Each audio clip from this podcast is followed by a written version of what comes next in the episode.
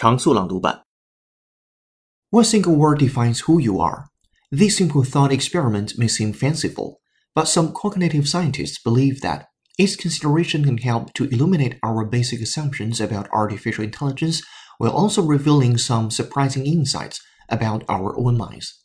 After all, automated chatbots and language generating machines increasingly employ artificial intelligence to hold conversations with us or write reams of text that we encounter on a daily basis.